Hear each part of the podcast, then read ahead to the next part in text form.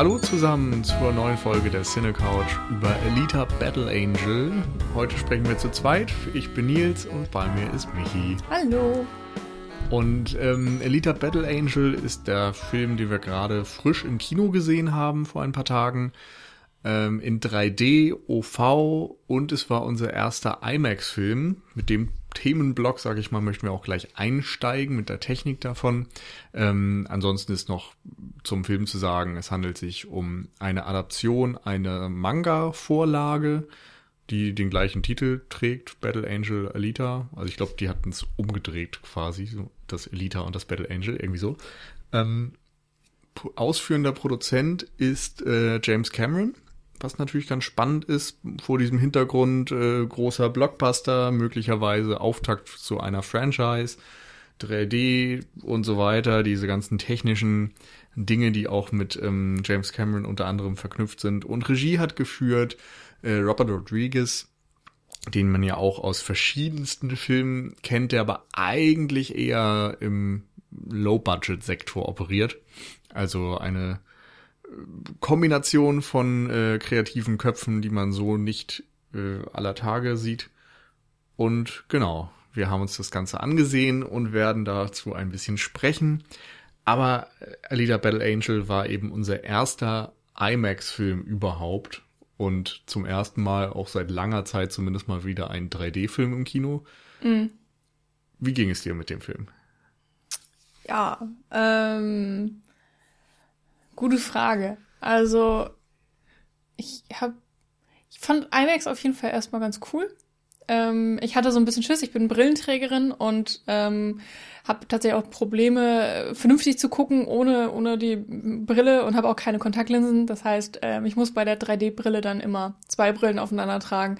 Das macht nie Spaß. Äh, einer mhm. der Gründe, warum ich auch generell 3D so ein bisschen vermeide. Es sei denn, ich habe wirklich Bock drauf.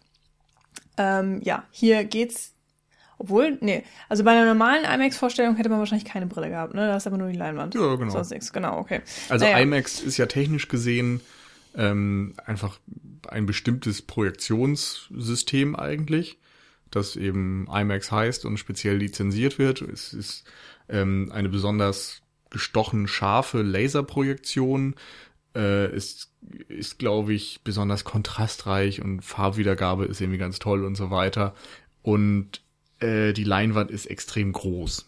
Mhm. Und ähm, Filme, die speziell für IMAX ins Kino gebracht werden, ähm, nutzen eben auch das IMAX-Bildformat, das äh, sehr nicht breit, sondern hoch quasi ist.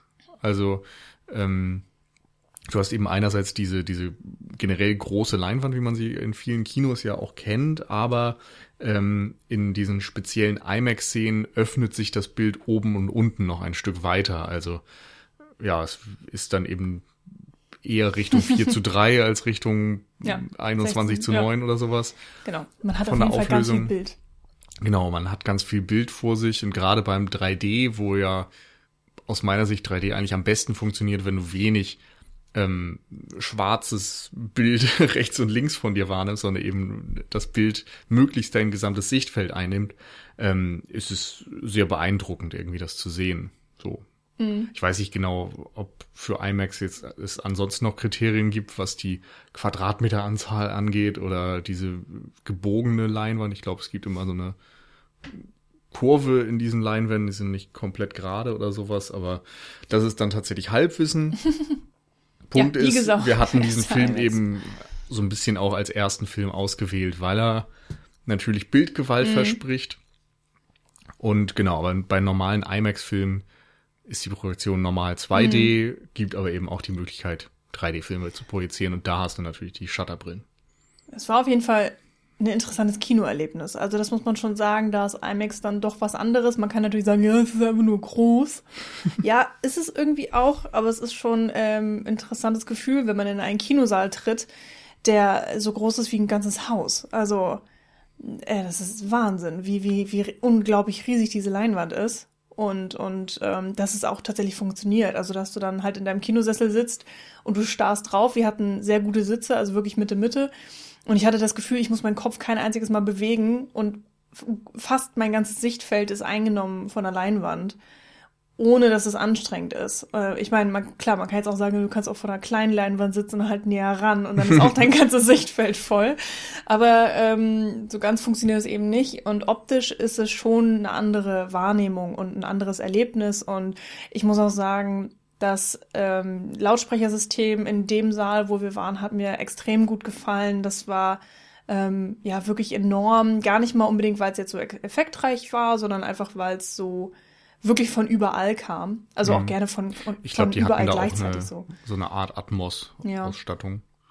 Genau. Also das war, ja, war einfach irgendwie ein schönes Kinoerlebnis, war wieder halt so ein großes, bombastisches äh, Ding, passend eben auch zu diesem actionreichen Film. Du hast es ja gerade schon gesagt, wir haben uns den ja nicht ähm, einfach so ausgewählt und äh, ich fand es auch sehr schön, dass wir den in UV gucken konnten. Also das war auch so ein bisschen Bedingung. Genau, ähm, das war eigentlich die Hauptbedingung. Ja. Also wir hätten, glaube ich, am liebsten die 2D-OV-Vorstellung mhm. genommen, wenn es sie dann gegeben hätte, äh, war aber eben in IMAX da nicht möglich. Insofern mhm. haben wir dann die 3D-Vorstellung genommen. Aber ich muss schon sagen, ähm, kamen dann ja auch sehr viele Trailer und logischerweise kamen dann ja auch die ganzen Trailer, die dann auch irgendwann in IMAX äh, ja. Seelen gezeigt werden. Und das war dann halt ein Blockbuster nach dem anderen, ein Marvel-Film nach dem anderen. Vor allem die Marvel-Blockbuster, also die, die Superhelden-Nummer, ne? Ja, und das habe ich schon gedacht, so, oh, so irgendwie schade. Aber natürlich, klar, die, die müssen das Geld wieder reinkriegen und. Ähm, also was ähm, findest du genau schade? Naja, das, äh, das klingt blöd, aber dass man halt keine dass man so ein begrenzt, eine begrenzte Auswahl an IMAX-Filmen überhaupt mhm. hat. Dass ich jetzt nicht sage, ich möchte meinen blöden Indie-Film in IMAX sehen. ich meine, das macht ja auch auf eine Art gar keinen Sinn, ne? Nee. Ähm, Brauche ich nun auch wirklich nicht. Und ähm, äh, es hat auch einen Grund, warum es äh, fast drei Jahrzehnte gedauert hat, bis ich mal meinen ersten IMAX-Film geguckt habe. So das Verlangen war jetzt einfach nicht so unfassbar groß. Man muss natürlich auch dazu sagen, dass es eine Handvoll Kinosäle mhm. in Deutschland gibt, die das überhaupt projizieren können. Ich glaube, in Karlsruhe und Nürnberg und Berlin oder so waren lange Zeit die einzigen. Mittlerweile gibt es in Hamburg, jetzt meine ich, auch wieder ein IMAX-Kino, aber es sind echte, ja, lass es fünf mhm. Städte sein in Deutschland, die IMAX-Vorstellungen mhm. zeigen. Da hat man natürlich keine große Auswahl. Es ist halt so ein bisschen spektakulär, ne? Es ist irgendwie Kino noch mal eine Schippe obendrauf. Ähm, irgendwie so eine Achterbahnfahrt, die man alle paar Jahre vielleicht mal mitmacht, weil man Bock drauf hat und dann ist auch wieder mhm. gut. Aber gleichzeitig denke ich mir halt, dass ja auch immer gesagt wird, dass Kino sich weiterentwickeln muss und dass ja. Kino ja auch einen größeren Unterschied machen muss zum jetzigen Fernsehen oder zum jetzigen Streaming-Portal-Angebot. Alles, weil man alles ähm, auf dem mhm. Laptop daheim gucken kann oder auf dem Handy oder auf irgendwelchen ähm, Bildschirmen eben wovon man ja mittlerweile drei oder vier daheim hat. Ja. Und äh, Kino muss einfach einen Unterschied bieten. Und das ist natürlich dann auch IMAX, weil das ist wirklich eine Superlative, die du daheim nicht hm. bieten kannst. Und ich glaube aber nicht unbedingt, dass da die Zukunft des Kinos drin liegt. Nein, so, so hochgreifen sollte man auf keinen Fall. Nee. Das hat sich ja letztendlich ja auch in den letzten 20 Jahren gezeigt, dass IMAX eben nicht diese Kraft hat. Es wurde, glaube ich, mal so als das neue Ding verkauft und dann hat es sich mhm. letztendlich nicht durchgesetzt, weil eben auch die Preise hoch sind und so weiter. Ähm, ja, und äh, du hattest die Superheldenfilme angesprochen. Die Frage ist ja auch, ähm, um diesen Achterbahn-Effekt zu haben, diese Attraktion, dieses besondere Erlebnis, das du eben nur im Kino haben hast, braucht es eben auch die entsprechenden Filme. Und wenn man wie jetzt wir beide zumindest äh, gewisse Ermüdungserscheinungen hat, was äh, Superhelden angeht, dann ist klar, dass dieses äh, ja diese Attraktion nicht mehr in der Form funktioniert. Darum eben auch äh, ja bei uns die Filmwahl Elita Battle Angel, um irgendwie eine neue Welt zu sehen, um etwas zu sehen, was man vielleicht vorher in dieser Form noch nicht gesehen hat oder zumindest lange Zeit nicht mehr gesehen hat. Es ist eine Franchise oder ein ja, ein Auftakt, ein, ein vielleicht auch alleinstehender Film. Ich glaube, es steht noch nicht fest, ob Fortsetzungen produziert werden. Das hängt dann vom Einspielergebnis ab, was derzeit noch nicht allzu rosig aussieht. Ich glaube, bei 200 Millionen Produktionskosten hat er irgendwie in der ersten Woche oder so 130 Millionen oder sowas eingespielt. Also natürlich noch nicht kein absoluter Flop oder sowas, aber äh, ja, wenn man die Milliarden Einspielergebnisse anderer Blockbuster mhm. da äh, gegensetzt und das ganze Marketingbudget und so weiter berücksichtigt, dann hatte man sich wahrscheinlich mehr erhofft. Der Film selbst ist aber eben schon einerseits aufgrund der Situation mit der Manga-Vorlage darauf ausgelegt, fortgesetzt zu werden und auch am Ende des Films ist relativ deutlich, dass da diese Geschichte noch nicht zu Ende erzählt mhm. wird. Ähm, aber es handelt sich eben um eine neue Welt, die man im Kino in der Form noch nicht gesehen hat. Es ist eine Science-Fiction-Geschichte. Es geht um ähm, eine Welt, ich glaube 400 Jahre in der Zukunft oder sowas in der Richtung, wo Christoph Walz einen ja, Arzt, sag ich mal, spielt, der äh, so Cyborg-Sachen vornimmt. Also er baut künstliche Maschinenteile in Menschen ein, ersetzt Gliedmaßen und was weiß ich, alles, was, was eben ersetzt werden muss.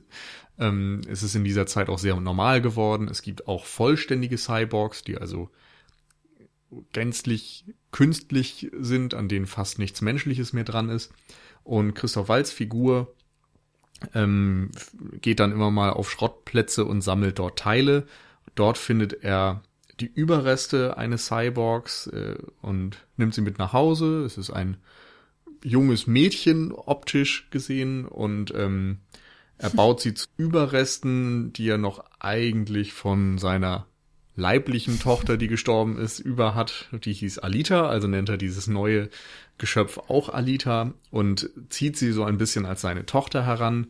Ähm, sie entdeckt also diese Welt, ähm, eine, eine Stadt eigentlich. Wie hieß sie noch? Iron City, ne? Glaube ich. Und ähm, hat einerseits so diese kindliche Neugier in sich, andererseits auch eine Vergangenheit, an die sie sich nicht erinnert. Also sie hat ähm, keine Erinnerung an ihr vorheriges Leben und Dasein, was aber natürlich im Verlauf des Films sich ändern wird, als sie nach und nach beginnt gegen ähm, eine Organisation zu kämpfen, die einerseits Rollerball, nee, Rollerball ist der andere, Motorball veranstaltet, eine Sportart, die so ein bisschen den modernen Gladiatorenkampf darstellt. Dort wird eben einerseits ein, ein Ballsport gespielt und andererseits werden alle Teilnehmer, die Cyborgs sind und so, zerlegt. Und ähm, diese Firma wird oder kontrolliert auch noch die Stadt Salem, die über Iron City gebaut wird und ähm, unerreichbar scheint für die Bewohner. Niemand kann dorthin. Es ist so, so eine Art Mischung aus Himmelsmetapher und äh, Oberschicht. Und äh, diese reichen Leute bereichern sich eben auf Kosten von Iron City und Alita fängt an, dagegen zu kämpfen. Es gibt eine dystopische Ordnungsmacht, die dann noch für Recht und Ordnung äh, sorgt, die wie, wie hießen die? Hunter, Hunter Warrior. Hunter Warriors. So eine Art Söldner im Grunde. Also jeder kann sich ja, als Hunter Warrior Hunter. registrieren und ähm, nach Kriminellen suchen und so weiter. Also man merkt schon viele einzelne Fragmente, die in diesem Film irgendwie zu einem großen Ganzen zusammengebaut werden. Und ja, die Frage ist am Ende, wie gut schafft man aus diesen vielen unterschiedlichen Ideen einen Film zu schaffen in zwei Stunden. Er kondensiert eben sehr viele Ideen scheinbar aus dieser Manga-Vorlage, die wir beide nicht gelesen haben und wo wir beide, glaube ich, auch nicht viel zu sagen können. Ne, nix. äh, hat eben deutliche Cyberpunk-Einflüsse, aber ansonsten keine Ahnung. Ähm, aber wie hat der Film dir gefallen? Also grundsätzlich hat er schon Spaß gemacht. Ähm, äh, aber er hat mich tatsächlich von der technischen Seite viel mehr beeindruckt und viel mehr mitgenommen als von der inhaltlichen. Also da muss ich echt sagen, war ich von der Animation begeisterter als von einem anderen. das ist ja auch so ein bisschen das, womit der Film wirbt, mit, mit seinen ja, Computeranimationen, mit allem, was nicht echt ist im Film, ähm, weil sie da anscheinend auch ähm, technische Leistungen äh, erbracht haben, also oder auch ähm, neue ähm, ja, Kreationen, also äh, anscheinend wirklich das CGI nochmal weiterentwickelt haben. Ähm, ich hatte da jetzt leider keine Zeit, mich nochmal einzulesen, aber ich habe auf jeden Fall ein Interview gehört, äh, wo ähm, eine der Verantwortlichen gesagt hat, sie haben versucht, mit Elita das zu schaffen, was damals Avatar äh, gemacht hat für die CGI- und 3D-Welt. Mhm. So.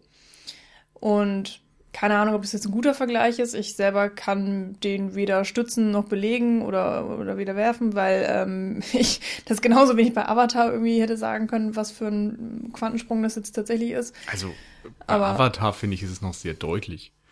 Weil Avatar eigentlich ja. der erste große 3D-Film war, der diese Technik irgendwie genutzt hat, überhaupt erstmal in die Kinos gebracht hat. Das war ja der, das Argument eigentlich, warum viele Kinos erstmal 3D-Technik aufgerüstet haben in ihren Seelen.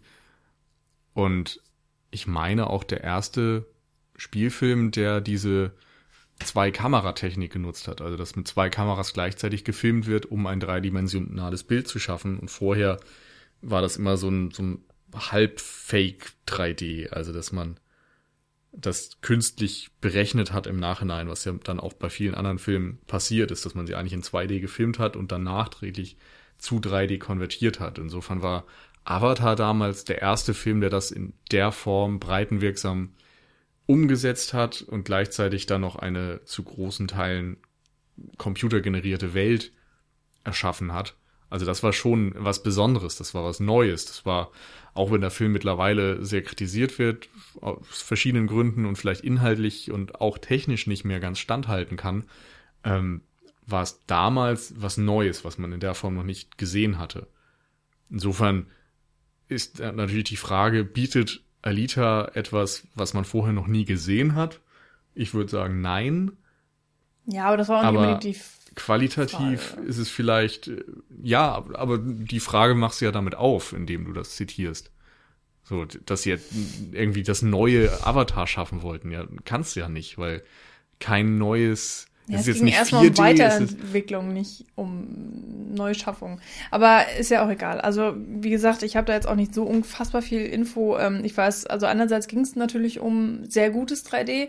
Äh, da kann ich schon mal sagen, so für meine persönliche Empfindung, ja, war ähm, wirklich großartiges 3D-Erlebnis. Ähm, und vor allen Dingen ging es natürlich auch um Motion Capturing. Das ist ja wirklich auch was, mhm. was seit einigen Jahren ähm, mehr und mehr vorangetrieben wird. Ähm, Avatar hatte das natürlich auch schon. Ähm, oder dann gibt es diese Filme wie ähm, Planet of the Apes, ähm, die da große Vorreiter sind oder eben dafür auch bekannt, berühmt geworden sind, dass sie so großartiges Motion Capturing haben, dass da eben auch ähm, dass es einer der, der Hauptsachen des Films geworden ist und nicht nur so ein Ding, was nebenbei läuft. Also dass wirklich auch die Animation und das Einfangen der Emotionen mhm. ähm, ins Zentrum ähm, gerückt wird.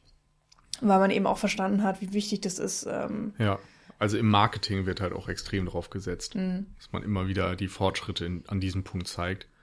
Und in dem Punkt kann man natürlich sagen, gut, Elita hat diese künstliche Figur, die wird von einer einzigen Schauspielerin gespielt und eben über Motion Capturing ähm, gefilmt, aber sie hat ähm, diese überdimensionierten Augen und ähm, dieses unglaublich jugendliche, zierliche Aussehen. Also ja, wobei sie ja tatsächlich, äh, da geht's dann langsam schon in Spoiler-Momente, aber äh, sie hat ja diesen künstlichen Körper. Sie mhm. hat keinen menschlichen Körper in dem Sinne.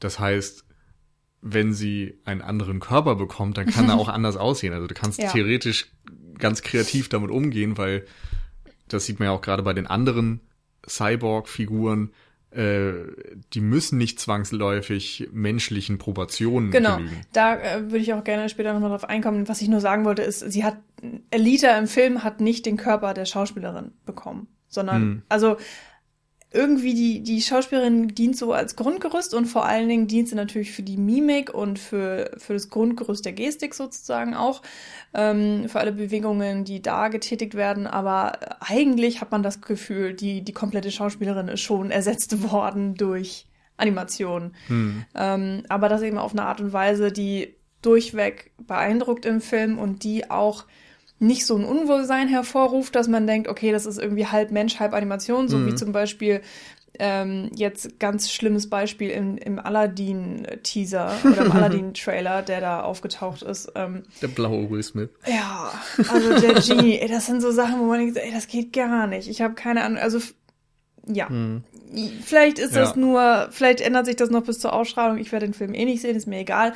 Aber das war wirklich so ein Moment, wo ich dachte, so meine Fresse, da sieht man auch, wie es einfach komplett schief gehen kann, wenn man eben Mensch und CGI vermischt und es dann so ein äh, gefühltes Halbwesen ergibt, was sich weder menschlich noch zeichnerisch irgendwie anfühlt oder auch annähernd gut anfühlt. Und hier mhm. siehst du, du siehst eigentlich schon die Künstlichkeit durchweg im Film. Also egal, ob jetzt bei ihr oder bei anderen Cyborgs oder bei was auch immer in der Welt da eben so auftritt. Aber es ist, ähm, wie soll man das sagen? Es fügt sich unglaublich gut in den Film ein. Es ist super ja. harmonisch. Es wirkt immer wie aus einem Guss. Es wirkt ähm, auf eine Art tatsächlich bei den Cyborgs ja auch immer super, super menschlich. Ich glaube, das Beeindruckendste ist tatsächlich, dass du nach einer Zeit nicht mehr beeindruckt bist. Also es wirkt dann so natürlich, dass man nicht mehr drüber nachdenkt, dass das irgendwie eine nichtmenschliche Figur ist oder dass sie ja, über Motion Capturing erschaffen wurde oder die Bewegungen mhm. eben computeranimiert sind Stimmt. in Teilen, sondern es ist harmonisch. Es mhm. wirkt ganz auch organisch, es fügt sich ins Bild ein. Du hast keine, in keiner Sekunde das Gefühl, dass sich dort irgendwie ein, ein Fremdkörper in eine reale Welt einfügt mhm. oder so. Und das ist eigentlich das größte Kompliment, was man Stimmt. dem Film machen kann. Ich glaube, das ist auch die große Stärke beim 3D hier. Ähm, mhm. Es gibt ganz wenig von diesen ähm, ins Gesicht Effekten, dass ne, Objekte nur auf dich zufliegen, weil es halt 3D ist und so weiter, sondern ja, es sieht sehr organisch aus. Es ist in vielen Fällen auch nicht mehr ganz so extrem, was so ähm, Vordergrund, Hintergrund und mittleres mhm. Bild angeht, dass du das Gefühl hast, jedes Bild ist irgendwie in mhm. drei Ebenen unterteilt, sondern es ja, fühlt sich einfach sehr, sehr rund an. Mhm. Und nach einer kurzen Zeit hatte ich das Gefühl, dass ich auch nicht mehr so äh, diesen ähm, Effekt hatte, dass ich ständig merke, dass ich einen 3D-Film mhm. sehe, sondern ich konnte mich einfach auf diese Welt einlassen, ich konnte den Film sehen, ohne mir über diese ganzen technischen Details den Kopf zu zerbrechen. Ja, das stimmt. Ähm, hier sei noch kurz gesagt, dass ähm, die Schauspielerin, über die wir die ganze Zeit schon reden, Rosa Ro oder Rosa Salazar heißt. Ich glaube, da fand ich es für mich persönlich auch vorteilhaft, dass ich sie gar nicht wirklich kannte. Also sie war mir jetzt nicht so Begriff. Ich kann, war mit ihrem Gesicht noch nicht so ähm, vertraut. Und dementsprechend habe ich sie in Elita, also in der, in der animierten äh, Figur auch nicht gesucht. Also es ist nicht so, dass ich gedacht habe, so, ah ja, das ist jetzt, das sind aber nicht ihre Zähne oder so, oder ihre Nase sieht ja ganz anders aus oder irgendwas in der Art, ähm, weil mir ist das tatsächlich ein bisschen aufgefallen bei Planet of the Apes, wenn ich mir da die Affen angucke, dass ich dann doch denke, so, ah, da ist Andy Serkis oder so, mhm. das ist so seine Mimik oder keine Ahnung, oder dadurch alleine schon, dass man weiß, dass Andy Serkis diesen Hauptaffen ähm, gespielt hat, gemimt hat, ähm, dass man dann vielleicht unterbewusst doch nochmal drauf guckt oder so, oder dass man ihn versucht zu entdecken in einem Affen, keine Ahnung. Und hier habe ich für mich gemerkt, ähm, bin ich da komplett äh, unvoreingenommen rangegangen oder konnte ich das Gott sei Dank auch und ähm, konnte mich total auf sie einlassen und habe sie auch dadurch extrem schnell einfach als dieses Cyborg-Wesen angenommen. Also ich habe gar nicht mehr drüber nachgedacht, ah, wo hört das Motion Capturing auf, wo fängt es an, wo ist jetzt die tatsächliche Schauspielerin, sondern es war einfach, super schnupper schnell halt einfach Elite. Mhm. Und das hat insgesamt einfach perfekt funktioniert und, und ähm, aufgrund eben auch der Technik, die wir schon angesprochen ja. haben. Und ich das war ähm, für mich auch ähm, extrem, also beeindruckend, aber auch einer der Gründe, warum der Film so gut funktioniert mhm. hat für mich, finde ich. Ich glaube aber auch, dass man ähm, dem Film Unrecht tun würde, wenn man ihn jetzt nur auf diese technischen ja. Dinge reduzieren würde. Denn äh, gerade der Auftakt hat für mich extrem gut funktioniert, ähm, was dieses Worldbuilding angeht. Ähm, dass es eben damit beginnt, diese Welt optisch einzufangen. Wir erleben Christoph Walz beim Streifzug über den Schrottplatz. Ähm, als er dann an den ähm, Cyborgs herumschraubt, merken wir, welchen, in, in welchem technischen Zeitpunkt wir uns quasi befinden, was technisch möglich ist, was auch gang und gäbe ist zu diesem Zeitpunkt. Und als dann Alita ihre Augen öffnet zum ersten Mal, ähm, beginnt einerseits eine sehr schöne Vater-Tochter-Beziehung zwischen den beiden und ähm, wir entdecken danach diese Stadt Iron City im Grunde zeitgleich mit ihr, weil sie sich ja an nichts erinnern kann. Und ähm, diese ganzen Dinge sind eben neu für sie. Also wie, wie das Leben auf der Straße ist, dass dort eine Stadt über der Stadt schwebt, der Sport, die Menschen und so weiter. Es ist alles neu für sich und sie hat diese kindliche Neugierde, die irgendwie zumindest ich als Zuschauer auch gespürt habe, weil ich diese Stadt einfach sehr schön designt fand. Sie war sehr ja lebensecht einerseits, also optisch gesehen, aber auch ähm, mit viel Liebe zum Detail irgendwie kreiert, so wie sich unterschiedliche Sprachen und und äh, Modefabrikate und sonst etwas irgendwie ergänzt haben und zu so einem Schmelztiegel wurden. Das hatte so ein bisschen was Blade Runner-artiges, finde ich. Also nicht unbedingt, dass es aussah wie bei Blade Runner, aber so wie unterschiedliche Einflüsse einfach miteinander kombiniert wurden und zusammengeschmissen wurden, um diese neue Stadt zu ergeben. Mm, es hat bei mir leider gar nicht so richtig funktioniert. Es war aber jetzt aber auch wenig im negativen Bereich. Also ähm, ich hätte das gerne genauso auch erlebt, wie du es erzählt hast, kann jetzt aber auch leider nicht genau sagen, warum das für mich nicht funktioniert hat. Also ich hatte schon das Gefühl, dass sie Worldbuilding-mäßig hätten weitergehen können und ähm, dass da das Potenzial nicht komplett ausgeschöpft war. Vor allen Dingen, weil wir uns ja echt dann auch in, innerhalb des Films in einer Zeit befinden, die dann doch nochmal deutlich fortgeschrittener ist als die heutige. Wir, es gab irgendeinen Krieg, der irgendwie anscheinend die ganze Erde ausgelöscht hat, bis auf zwei Städte. Das ist halt eine davon. Oder es gibt nur die eine, ich weiß es nicht. Auf jeden Fall ähm, hatte ich, wurde mir schon, eigentlich wurde erzählt, es gab irgendwie so einen Nullpunkt und dann hat wieder alles angefangen und wir sind super viel später als jetzt. Ich meine, das äh, erklärt ja auch die ganze Technologie. Und ja, ich weiß auch nicht. Also ich war nicht beeindruckt, ich war aber auch ja, war halt irgendwie okay. Es war halt einfach irgendwie so eine Sci-Fi-Stadt. Ich meine, vielleicht tue ich dem Film auch Unrecht, ähm, aber man hat dann irgendwie auch zwei Stunden mit dem Film verbracht und wenn bei mir nicht so ein großartiger Eindruck hinterlassen ist, dann ja. ähm, weiß ich auch nicht, ob das jetzt nur daran liegt, dass ich unaufmerksam war, weil das war ich halt eigentlich nicht. Aber mein Gott.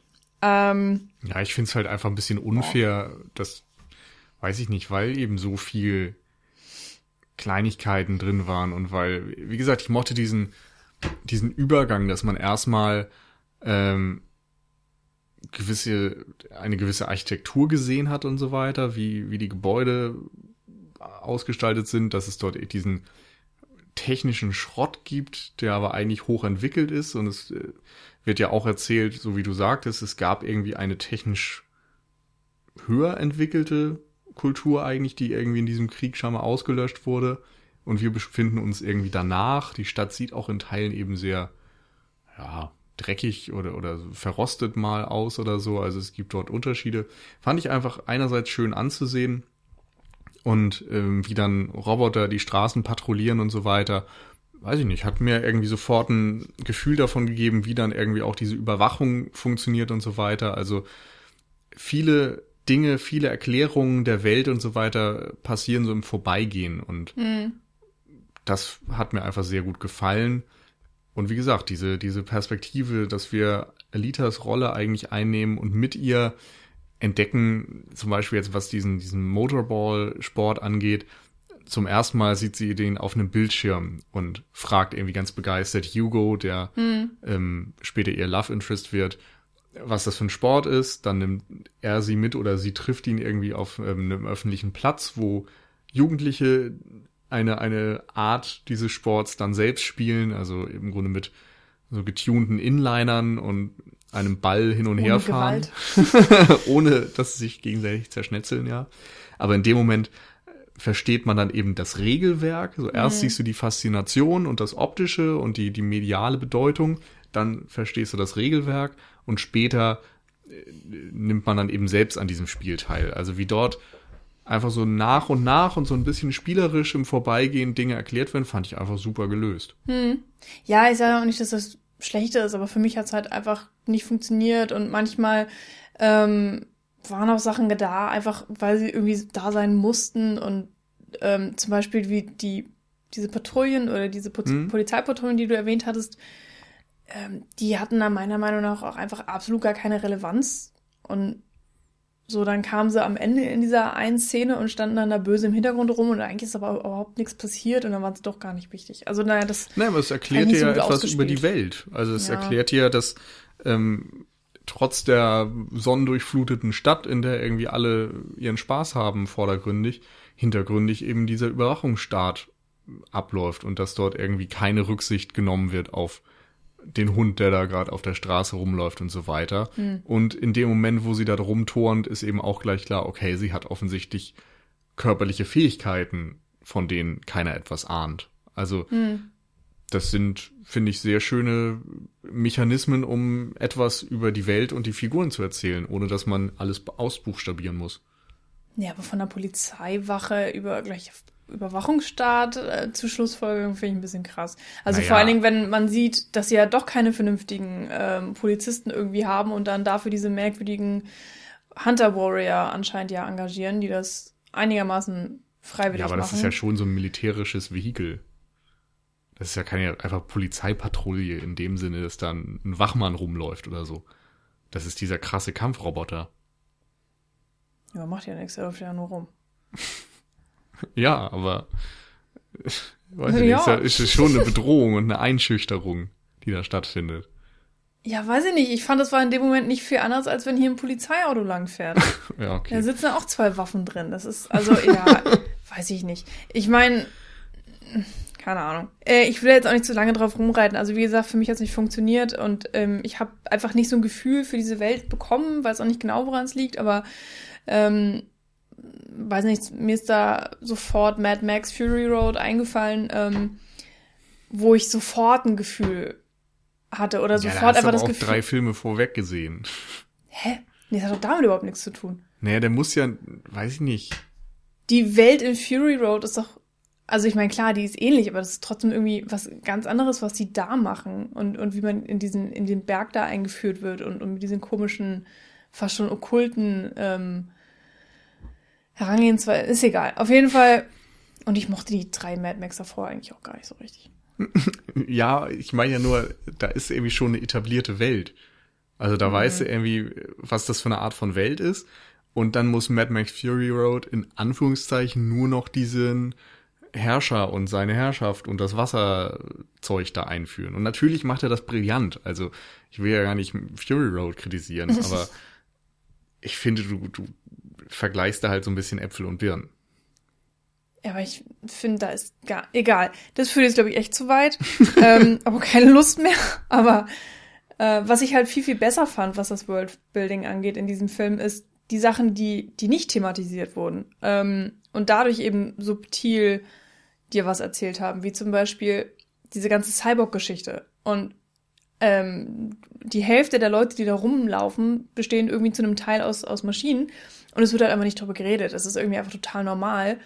Ähm, es wird auch nicht gesagt, ob das jetzt Verletzungen sind, die dann ähm, mit Maschinenteilen ersetzt wurden oder verbessert wurden, oder ob das freiwillige ähm, also Maschinenteile sind. sind. Genau äh, wer kann sich das leisten, wenn nicht? Irgendwie können sich das anscheinend auf eine Art alle leisten. Mhm. Es ist halt dann die Frage, wie toll oder deine Maschinenteile sind oder wie gut sie aussehen oder was, wie viel Geld du hast für einen guten Doktor oder was auch immer. Ähm, aber das fand ich halt irgendwie so spannend und ähm, dass es da noch nicht mal kulturelle Unterschiede gab. Also man hätte jetzt ja genauso gut erwarten können, dass gesagt wird, okay, die 100% reinen Menschen sind vielleicht ähm, ja interessant aber nicht die Oberschicht, sondern die Oberschicht sind dann die, die äh, die besten Cyborg-Augen haben oder sowas und, und äh, dementsprechend auch dem normalen Menschen überlegen sind. Und die, die zu 100% Cyborg sind, sind irgendwie vielleicht die untersten, weil sie sind ja schon gar keine Menschen mehr oder sowas. Mhm. Und in dem Sinne hätte Elita auch in der Unterschicht landen können, weil sie hat sozusagen nur ein menschliches Gehirn und der Rest ist, glaube ich, wenn ich das richtig verstanden habe und noch richtig im Kopf habe, der Rest ist eigentlich komplett ähm, ersetzt worden oder mechanisch. Die ist nur künstlich, oder? Äh, weiß ich nicht, also ähm, ich habe das auch, man kann es so oder so verstehen, glaube ich, aber dieser hier Christoph Walz, also Dr. Dyson Ido, hat sie ja analysiert und hat gesagt, in deinem Kopf steckt ein ganz normales 13-jähriges Teenager-Hirn. Ja. Ja, also ich habe es halt im übertragenen Sinne verstanden. Ja, Weil letztendlich kann ein Gehirn ja nicht einfach auf dem und so. Schrottplatz so überleben. Ja, ich habe es auch nicht verstanden. Dementsprechend dachte ich so, hä, ist das jetzt wirklich ein Gehirn? Äh, Da habe ich mir auch gedacht, gut, spielt keine Rolle. Also vielleicht ist sie auch komplett ein Computer. Würde ja auch Sinn machen in dem Sinne, dass sie ja über... Das ist jetzt vielleicht ein kleiner Spoiler, aber sie ist über 300 Jahre alt. Ähm, und da habe ich mich auch gefragt, kann ein normales menschliches Gehirn irgendwie überhaupt so lange überleben? Macht das Sinn? Nee, ist egal. Auf jeden Fall ähm, fand ich das eben ganz spannend, dass, dass es ein komplettes Teil der, dieser Welt ist, dass irgendwie alle Menschen mit Maschinen rumlaufen. Genauso wie man heute sagen könnte, es ist normal, dass alle mit ja, Smartphones rumlaufen oder ich eben mit meiner Brille. Das sind ja auch eben Sachen, die nicht zu meinem Körper gehören, die ich aber teilweise brauche, beziehungsweise die einfach zur kompletten Normalität geworden sind und über die sich ja heutzutage auch keiner mehr wundert. Also ist vielleicht das so in der Welt die nächste Entwicklungsstufe. Und das fand ich irgendwie ganz cool.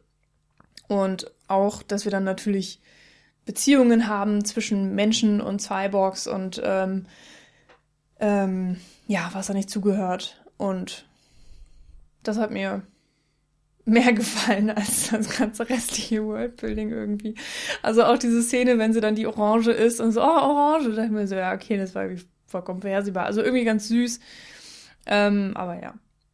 Ja, und ich glaube gerade dieses irgendwie süß hat bei mir auf eine Art gezündet. Also, Hm. weil es so ein bisschen naiv und kindlich war. Hm. Weil du echt irgendwie mit, mit ja, Neugier durch diese neue Mhm. Welt gelaufen bist und einfach mal geguckt hast, so was da hinter den ganzen Ecken lauert, Mhm. was du da finden kannst. Da kommen wir vielleicht auch noch mal jetzt zu einem ganz interessanten Punkt. Und zwar, ähm, du hast ja schon so gesagt, so kindliche Naivität, äh, 13-jähriges Teenagergehirn, was auch immer. Äh, Elita sieht am Anfang des Films auch ziemlich aus wie ein kleines Mädchen irgendwie und wird äh, durch die Hintergrundgeschichte des, Prof des Arztes ja auch gleichgesetzt mit seiner Teenager-Tochter ähm, auf eine Art und Und Ähm, man kann auch sagen, es ist das, was er in ihr sehen will. Mhm. Und sie sagt auch die ganze Zeit so, oder, oder über sie wird geredet als that girl oder also das Mädchen oder sie wird irgendwie nie Frau genannt oder weiß ich nicht, noch nicht mal Cyborg, glaube ich, sondern sie ist immer irgendwie so that girl und wird immer klein gemacht und ähm, das fand ich irgendwie total spannend, weil sich das auch nie ändert. Also egal wie sehr Elita sich weiterentwickelt im Verlauf des Films, man hat auch, also ich weiß ja, wie sie sich selbst bezeichnet. Also, ja, direkt nach dem Film wusste ich natürlich noch. Aber ich meine, sie sagt zu sich selbst auch irgendwie was in dem Bereich und das fand ich irgendwie sehr witzig. also, das, weil ich das irgendwie erwartet hatte, dass sich das auch ändert und dass sie irgendwann so, ey, ich bin kein kleines Mädchen oder Mhm. sowas. Aber nö, irgendwie ähm, hat sie das einfach angenommen, beziehungsweise ist dann halt irgendwie auch scheißegal. Es ist nicht Teil ihrer Identität auf eine Art, ob sie jetzt ein Mädchen ist oder eine Frau oder 300 Jahre alt oder wie auch immer, sondern äh, das wird eher so als Instrument benutzt, ähm, dass man sie ständig äh, underestimated hier Unterschätzt. unterschätzt. Vielen Dank. Hm. Ähm, Ja, und dass wobei, sie ständig darüber ja- hinauswächst auch. Ja.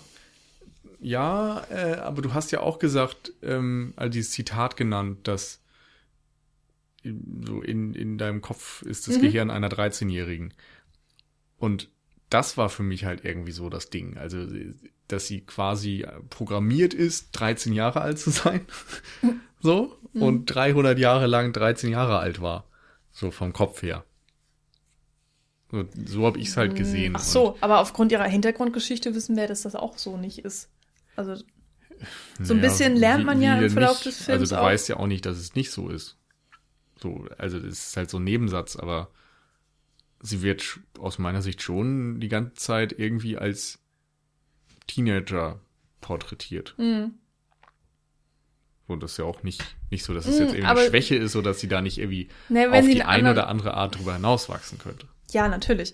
Aber ähm, ich finde nicht, dass sie komplett so porträtiert wird, weil sie bekommt ja dann auch irgendwann einen anderen Körper und da wird dann sehr deutlich drauf eingegangen, dass sie keinen Teenager-Körper mehr hat. Ja, das schon, aber wie gesagt, ich rede ja von, von ihrer Persönlichkeit und nicht vom Äußeren. Ist sie persönlich, also bist du der Meinung, sie hat auch eine Teenager-Persönlichkeit? Nee, ich habe doch gerade gesagt, oder du hast es sogar selbst gesagt, in ihrem Kopf ist das Gehirn einer 13-Jährigen oder sowas. Ja, anscheinend. Das war irgendwie Ja. so oder ähnlich der Satz. Davon habe ich gesprochen. Ich verstehe deine Frage nicht. Ich verstehe deine Aussage nicht. Aber So, in ihr ist ein, der Kopf einer 13-Jährigen, also ist sie eine 13-Jährige mental. ja, das So, und weil das eine, so- eine künstliche Figur ist, die künstlich erschaffen wurde, die eben nicht in dem Sinne altert oder, oder einen, einen anderen hormonellen Haushalt bekommt, ist sie quasi immer 13. So. Das habe ich angenommen. Okay, boah, das finde ich gruselig, weil, also, Nee, man muss sich ja jetzt nicht zu sehr dran aufhängen, aber ich meine, wie siehst du das denn? Also, ja, ich dass sie als halt, man kann 13-Jährige das, behandelt wird, aber eigentlich 312 ist? Und, oder wie? auf eine Art vielleicht, weil, ich meine, man kann das natürlich nicht aus heutiger Sicht erklären, was da genau vor sich geht, weil sie müsste einfach tot sein, logischerweise. Wenn das wirklich ein Gehirn sein soll, Ja. was da in ihr drin ist oder so. Es ist, macht keinen Sinn, dass sie dann überhaupt lebt. Ähm, und insofern kann man auch nicht sagen, dass sie dann dieses 13-jährige Gehirn in rein verpflanzt hat und danach ändert sich gar nichts mehr. Also, äh, ich finde auch dieser ganze Spruch, vielleicht dürfen wir uns da echt nicht zu sehr drauf aufhängen, aber ähm, bleiben wir doch einfach bei ihr und wie sie so gestaltet ist. Meinetwegen. Ähm, weil in erster Linie ist sie natürlich vielleicht irgendwie einfach auch hübsch. Ähm, und ein Cyborg mit einem extrem menschlichen Körper. Also wo du halt siehst, ab den Schultern ist eigentlich alles Maschine. Also da siehst du es dann halt extrem deutlich, Mhm. weil da ist noch nicht mal so eine Haut drüber oder so. Ähm, muss ich so ein bisschen auch an Ex Machina denken. Ja. Ähm, also es wird nie verheimlicht, muss sie ja auch irgendwie nicht. Und trotzdem fand ich es bei ihr besonders, ähm, dass sie eben so menschlich gestaltet war, fast bis zur Perfektion. Man kann sogar eigentlich drüber reden, dass sie äh, besser gestaltet ist als ein normaler Mensch. Ähm, weil nämlich eigentlich ja alle anderen Cyborgs, die wir im Film sehen, sich irgendwie unterscheiden. Also dann doch noch deutlich mechanischere Parts haben oder der mechanische Arm ist viel größer oder er ist länger oder er kann 20 Sachen auf einmal und ähm, dass es eben nicht komplett dieses nachgebaute Menschengerüst ist, sondern eben, ja, größer, breiter, was auch immer mit fünf Hm. Maschinen, ähm, fünf Waffen dran in irgendeiner Form. Das wird ja vor allen Dingen bei Motorball, äh, Motorball total deutlich.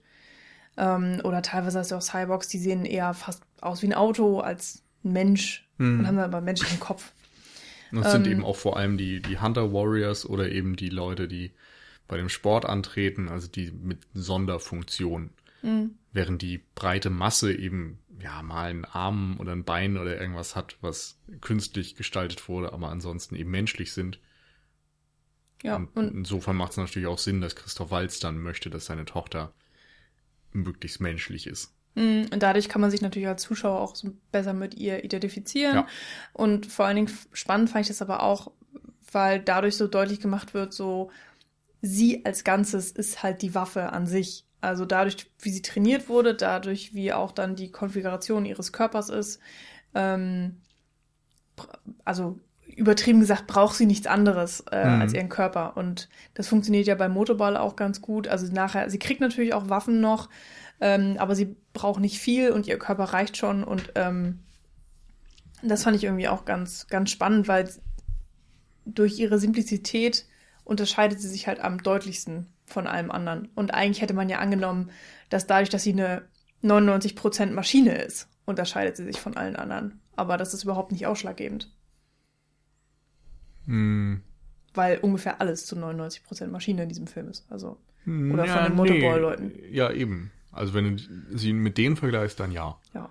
Oder auch die Hunter Warrior, die sind ja auch äh, teilweise ja, genau, aber es gibt ja auch ganz viele normale Menschen in diesem Film. Ja, Darum meine ich, kommt immer auf das ja, Vergleichsobjekt irgendwie drauf an. natürlich. Ja. Also wir hatten ja vorhin schon mal angesprochen, dass es bei ihr ein, eine Wandlung gibt. Es gibt im Grunde zwei Körper, die sie im Verlauf des Films hat. Einmal den, der von Christoph Waltz für seine leibliche Tochter designt worden war, bevor diese getötet wurde. Und dann einen anderen Körper, der eigentlich ja aus dieser höher entwickelten Vorzeit stammt, aber Elitas äh, eigentlichem Körper näher kommt, also der, den sie scheinbar in ihrem vorherigen Leben hatte, ähm, und der eben deutlich eher einer Kampfmaschine ähnelt oder für die für diese Zwecke ähm, geschaffen wurde, auch wenn er rein von von den Proportionen menschlich aussieht. Und ähm, das ist natürlich insofern auch wieder passend, weil es einerseits eine Wandlung der Figur beschreibt, also wie sie vielleicht von, von einer eher jüngeren, mädchenhaften Figur, diese, sagen wir mal, 13-Jährige, von der wir vorhin gesprochen haben, ähm, ist und, und später dann eben eine dann doch äh, ja ausgewachsene Frau im Grunde darstellt. Und ähm, es ist auch irgendwie die Wandlung, finde ich, so wie ich vorhin sagte, so der erste Körper ist so sehr, ja, sehr zart, sehr ähm, auch so mit Ornamenten ausstaffiert, also einfach so hübsch und, und niedlich irgendwie. Ähm, und der andere ist eben stark und auch irgendwo gefährlich, wenn er so eingesetzt wird.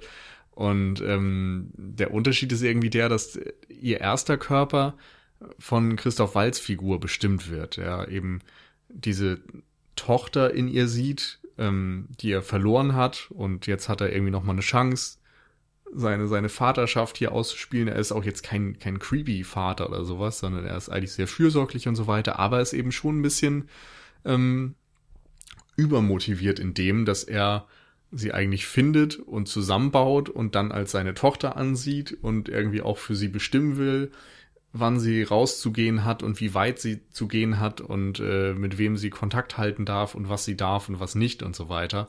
Also sehr viele Regeln aufstellt und so weiter. Und Alita macht eigentlich von Anfang an klar, dass sie sich nicht in dieser Tochterrolle sieht. Also sie ähm, hat zwar irgendwie, die, oder die beiden haben ein gutes Verhältnis miteinander und, und mögen sich und schätzen sich irgendwie, aber sie sagt von vornherein ganz klar, dass sie ihre eigenen Entscheidungen trifft. Und spätestens bei diesem Körper wird das dann auch irgendwie deutlich, dass sie sich selbst für diesen neuen Körper entscheidet und Christoph Walz darum bittet, dass sie diesen neuen Körper bekommt ähm, und er will es nicht durchführen. Er will ihr diese OP nicht ermöglichen und tut es dann erst, als der andere Körper zerstört wird im Kampf. Und im Grunde finde ich ist das ganz schön, weil diese ganze Vater-Tochter-Beziehung, die in dem Film aufgebaut wird, hier nochmal so seine Entsprechung bekommt, dass so der Vater nicht das eigene Kind ziehen lassen kann und nicht erwachsen werden lassen kann und es irgendwann dann eben doch tut und, und damit leben kann, dass das Kind flügge wird. Hm, hier kommt natürlich noch hinzu, dass ähm, Dr. Ido, äh, wie auch immer, auch ähm, Angst hat davor, was Alita wird, wenn sie den neuen Körper hat, weil das ist ja mhm. auch ein Teil der alten Welt sozusagen und eigentlich auch ein Körper der, der Gegner der jeweils damaligen Parteien, die es jetzt ja eigentlich gar nicht mehr so gibt.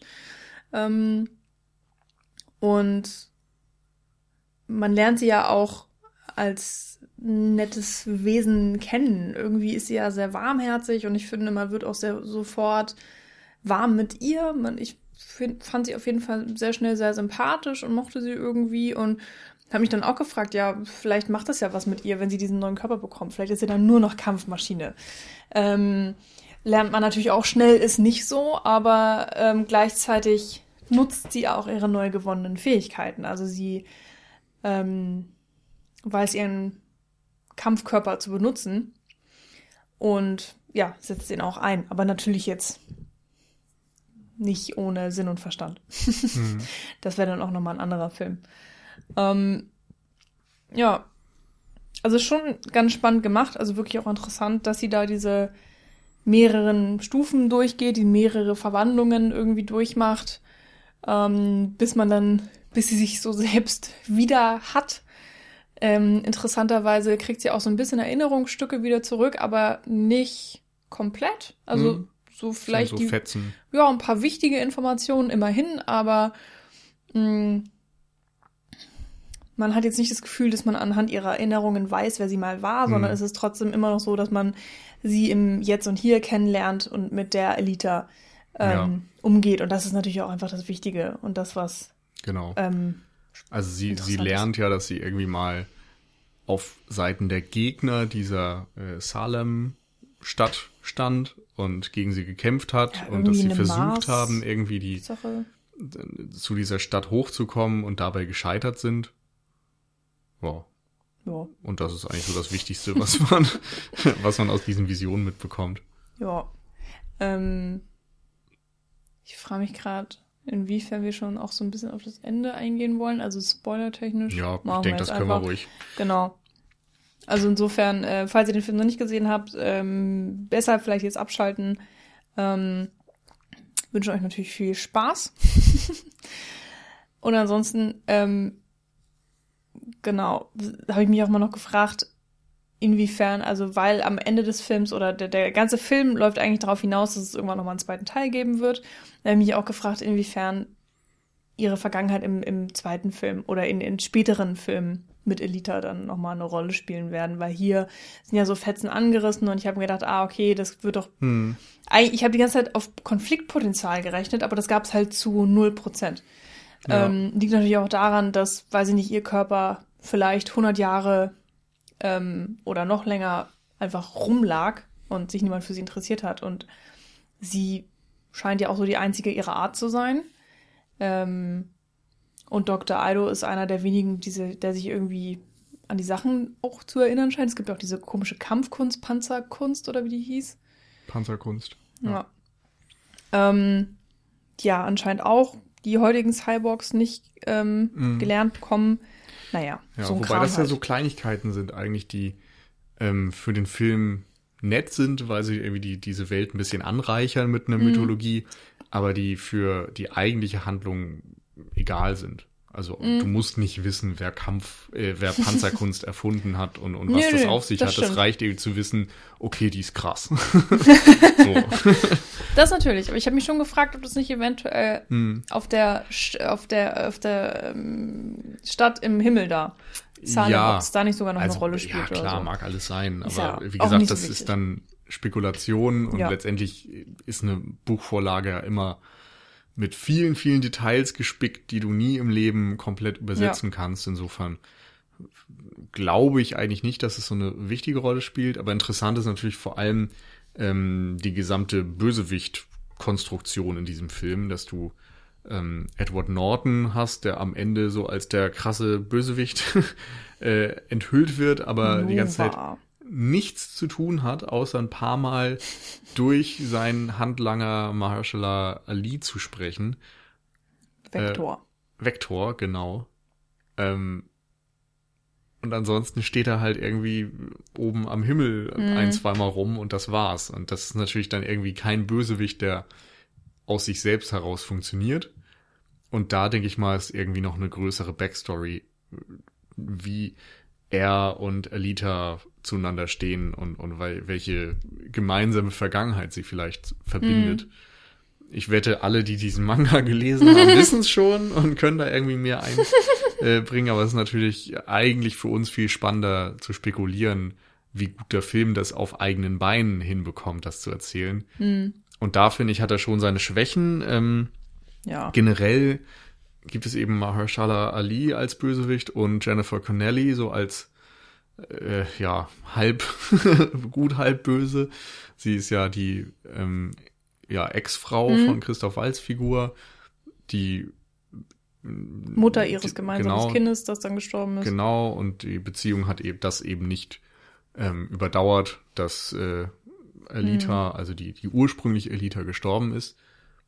Und äh, sie fängt dann an, irgendwie mit den Bösen zu, zu kollaborieren, aber widersetzt sich dann dem wiederum gegen Ende. Und dann gibt's eben noch bei den Hunter Warriors den einen, ähm, dessen Namen ich natürlich auch nicht kann, aber der prominent äh, mit seinem Ja, Schwert da rumläuft eigentlich, was dann auch am Ende Alitas Schwert wird. Und ähm, genau, der ja auch eigentlich eher auf, auf Seiten der Bösen ist, wie es ja auch gerne mal bei Söldnern ist. Aber bei ihm ist eigentlich von Anfang an klar, auf welcher Seite er steht. Bei Jennifer Connelly ist es am Anfang ein bisschen mysteriös, dann scheint es deutlich zu sein, dass sie Antagonistin ist und dann wird es am Ende wieder ein bisschen verkehrt, aber Also Ja, äh, der, der, der Hunter Warrior hieß äh, Sapan oder Sapan. Sa Sapan, irgendwie so. Gespielt von Ed Screen. Screen. ja, stimmt, Ed Screen. Shrine. Ja, ähm, Genau, es ist irgendwie keine Figur dabei, die so wirklich viel zu tun hätte oder die, die eine klare Agenda hat, außer dass sie irgendwie alle Elite aus dem Weg räumen wollen. Einfach weil. Mhm. So. Das finde ich ein bisschen schade. Für mich hat es irgendwie trotzdem funktioniert, weil ich eben viel mehr Interesse auch hatte eigentlich daran, aus Elitas Perspektive diesen Film zu entdecken. Insofern musste ich nicht irgendwie ständig noch irgendeine so Bösewichtrede präsentiert bekommen. Aber es funktioniert natürlich naturgemäß irgendwie besser in einem Film, wenn du auch weißt, was da irgendwie die, die Motive und die Hintergründe mhm. sind. Und ich ja. hoffe, dass es irgendwie in der Fortsetzung dann, die hoffentlich kommt, irgendwie äh, aufgegriffen wird und ein bisschen klarer wird, was da eigentlich Sache ist. Denn so ist es eigentlich ein klassisches, naja, wir sind halt die reichen Herrscher und wollen mhm. die reichen Herrscher bleiben und müssen einfach jeden Widerstand oder jeden potenziellen Widerstand sofort niederschlagen. Was ein bisschen ja. einfach ist. Ja, also es wird ja deutlich gemacht, dass äh, Nova, der Herr im Himmel sozusagen, der Herrscher mhm. über allem und überhaupt ist der einfach unfassbar mächtig anscheinend. Ähm, kann sich ja auch überall so reinseppen. So scheint es jedenfalls. Oder nur an seine Gefolgsleute. Und da mal dann kurz ähm, die Steuerung übernehmen. Und der will immer die besten Teile. Also auch es gibt ja, diese tolle Geschichte, wenn du in Motorball äh, unglaublich gut wirst und ähm, einer der einer der, der Champions oder wie auch immer, dass du dann auch in die die City darfst. Und äh, später, wenn Jennifer Connelly ihr Ende findet, äh, lernt man ja auch, was was es denn bedeutet, so von wegen, ja, du darfst nach oben. Das heißt ja eigentlich so, du wirst für deine besten Teile ausgebeutet und die mhm. kommen nach oben und die werden dann für Forschungszwecke oder für was auch immer benutzt. Ja, wahrscheinlich als Ersatzteillager. Ja, so. irgendwie so. Kann man noch brauchen. Oder für sein persönliches Marionettentheater, wer weiß das mhm. schon. Und ähm, so, ja, dadurch äh, weiß man so ungefähr, mit was man es da zu tun hat und was Nova wohl für so ein Fuzzi ist. Und dann lernen wir ja auch aus dem Rückblick, dass er schon bei dem Krieg äh, der, der große Antagonist ist der, und der große Feind, der für alles verantwortlich ist. Aber es ist irgendwie alles sehr schleierhaft und sehr mysteriös. Und irgendwann habe ich gedacht, so, ja, das mhm. interessiert mich jetzt nicht mehr. Der ist halt böse, weil er böse ist. Und weil er böse Sachen macht und weil er es kann und ähm, hat dann da seine merkwürdigen Gefolgsleute, wie das halt auch immer so ist. Und das, da waren wirklich viele Punkte, wo ich dachte, okay, ich nehme es einfach an, ich darf nicht zu lange drüber nachdenken, weil sonst mhm. wird echt wird's blöd. Und das fand ich so, ich fand es ein bisschen schade. Ich habe mir ein bisschen mehr Tiefgang erwartet, ähm, erhofft, Entschuldigung. Mhm. Und ich meine, ich brauche jetzt nicht in jedem Actionfilm eine, eine, eine zweite Ebene und irgendwie eine tiefgängige ja. Handlung oder eine, eine Gesellschaftskritik oder so. Nicht unbedingt. Ich weiß ja auch gar mhm. nicht, vielleicht ist das nicht Teil des Mangas. Vielleicht ist der Manga ja auch irgendwie nee. einfach nur so ein Actionspaß. Aber so. letztendlich ist es natürlich, wie du sagst, man, man erhofft sich mehr und es ist ja äh, nicht nur ein Actionfilm. Es ist irgendwie eine Science-Fiction-Dystopie und es geht um diese typischen Cyberpunk-Themen. Da sind irgendwie einerseits die, die menschlichen Cyborgs, also es geht um die ähm, Dualität zwischen Mensch und Maschine, was macht Menschen menschlich oder was macht irgendwie überhaupt Wesen menschlich in irgendeiner Form. Du hast diese Stadtaufteilung in Himmel und Hölle oder, oder Unterwelt oder sowas, Oberwelt, mhm. ähm, reich und arm, die einen nutzen die anderen aus. Du hast mit ähm, die, den Bösen ja auch irgendwie so eine, so eine Art Superkonzern, also der wird, glaube ich, in der Form nicht als Konzern eingeführt, aber es ist schon klar, dass sie irgendwie alles kontrollieren. Sie kontrollieren diese äh, Motorball-Liga, sie kontrollieren die Hunter Warriors, sie kontrollieren das ganze Sicherheitssystem und sie kontrollieren eben die Stadt in den Wolken. Also das ist äh, auch was, was ja einerseits für Cyberpunk sehr typisch ist, aber was eben auch für ähm, James Cameron eigentlich sehr typische Themen sind. Also eine starke Hauptfigur und dass du da ne, Superkonzern, Skynet aus Terminator mhm. kennt man und so weiter, oder man kennt diese ganzen militaristischen Aspekte aus Avatar zum Beispiel. Da ist einfach viel drin, was man in seinen anderen Filmen auch hat. Also Ripley in Aliens oder äh, Sarah Connor in ähm, der Terminator-Reihe sind starke weibliche Hauptfiguren, die auch immer irgendwas Kriegerisches haben, die sich auch irgendwie mit Waffengewalt oder, oder sonstiger körperlicher Einsatzkraft durchsetzen müssen. Ähm, also weiß ich nicht, da hatte ich irgendwie schon gehofft, dass die auch dann wie diese anderen Filme irgendwie eine tiefere Ebene haben. Und so ein bisschen ist natürlich auch wieder das Thema Elternschaft drin was irgendwie bei, bei Ripley mit Mutter sein und so weiter, Mutterschaft äh, drin ist in Aliens oder was bei Sarah Connor und dem Terminator dann in Terminator 2 auch drin ist, dass die irgendwie quasi Eltern werden für John Connor. Und ähm, hier ist eben dann diese Vater-Tochter-Beziehung mit Christoph Walz und äh, Alita. Also auch äh, wieder gewisse Ansatzpunkte in der Richtung, aber es nimmt dann nicht die, den Raum in dieser Handlung mhm. ein. Und ich glaube, es liegt eben unter anderem daran, dass diese Antagonisten nicht so perfekt ausformuliert werden. Und es liegt daran, dass ähm, da noch so eine Love Story sehr viel Raum bekommt, die halt echt nicht gut funktioniert. Ein bisschen cheesy mhm. ist. Ähm, Hugo ist ja der Love Interest, der ist halt so der äh, muskulöse junge Draufgänger, der zwischendurch dann irgendwie auch nochmal ein bisschen auf Abwägen unterwegs ist und als Organ, wie soll man das sagen, also für die Organmafia im Grunde Leute überfällt und denen ihre Teile ab, abnimmt, um sie zu verkaufen. Mhm. Aber eben eigentlich dann wieder aus diesem Motiv, dass er nach ähm, Salem in den Himmel möchte und als er dann rausfindet, dass sie ihn alle verarschen, ist er natürlich total geknickt und er ist außerdem ja verliebt in Alita, also wird er das nie wieder tun. Es ist so, ja, okay, küchenpsychologisch ausgedacht und ja, der Typ ist halt einfach ein bisschen dumm. Scheint mir. Ja, fand ich aber auch Und langweilig. leider, ja, er ist extrem langweilig als Figur. Und sein Abgang ist dann auch so merkwürdig. Er wird ja eigentlich in diesem Moment, wo er äh, sich lossagen möchte von, von der Organmafia, schicken die den Hunter Warrior auf ihn los. Er wird tödlich verwundet. Alita hat irgendwie die Möglichkeit, ihn ähm, der, der Polizei da, diesem Überwachungsstaat, zu übergeben macht das dann aber nicht durch einen Trick, sondern äh, ja, zeigt den irgendwie nur so einen Fake-Kopf, um zu zeigen, ich habe ihn. Nö, das ist schon sein Kopf, aber das ist halt nur sein Kopf und der ist an ihrem ah, Körper okay. und sie hält ihn am Leben und danach kriegt er den Cyborg-Körper. Ach so rum, okay. Ja, also soll er dann seinen Cyborg-Körper kriegen, kriegt ihn dann und ist fünf Minuten später dann trotzdem tot. ja. Also das ist irgendwie so eine Entscheidung, wo es keinen Sinn macht, ihn am Leben zu erhalten, weil es für die Story im Grunde keine Bewandtnis hat. So, er also er wird, ich, ich hätte es vielleicht noch gut gefunden, umgebracht. wenn er wenigstens einen guten Tod gehabt hätte. Also wenn er dann wirklich, meinetwegen, er klettert dann ja Salem hoch und Alita sagt, nein, nein, du musst runter. Und er so, nein, ich will nicht, nein, doch musst du. Nein, ich will aber nicht, nein, doch musst du. Ja, okay, dann gehen wir halt wieder runter. Und in dem Moment kommt dieses Defense-Mechanism-Dings.